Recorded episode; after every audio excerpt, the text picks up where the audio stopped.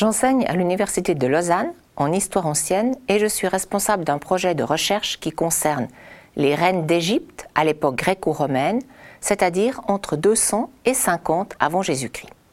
On croit souvent que la seule reine d'Égypte à cette époque qui a joué un rôle politique majeur était Cléopâtre VII, la célèbre Cléopâtre incarnée au cinéma par Liz Taylor. Eh bien, c'est faux. Avant Cléopâtre VII, plusieurs reines d'Égypte ont joué un rôle politique.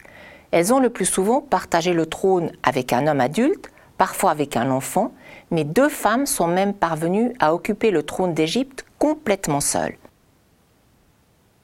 L'accession progressive des femmes au pouvoir en Égypte s'explique par ce qu'on appelle une conception endogamique du pouvoir. Que veut dire endogamique? C'est un mot d'origine grecque qui signifie mariage à l'intérieur d'une même famille.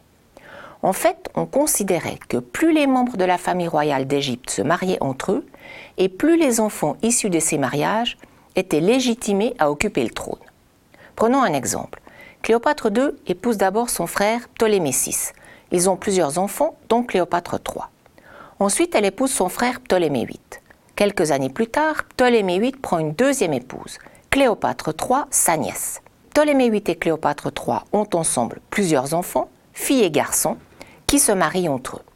Ce système endogamique pose évidemment des problèmes génétiques, ce qui a conduit à l'extinction partielle des mâles de la famille. Mais ce système endogamique présentait un avantage pour les membres féminins de la famille royale. On avait besoin d'elles pour produire des héritiers légitimes. Du coup, elles en ont profité pour s'imposer dans le jeu politique et se sont parfois montrées de très habiles dirigeantes du royaume.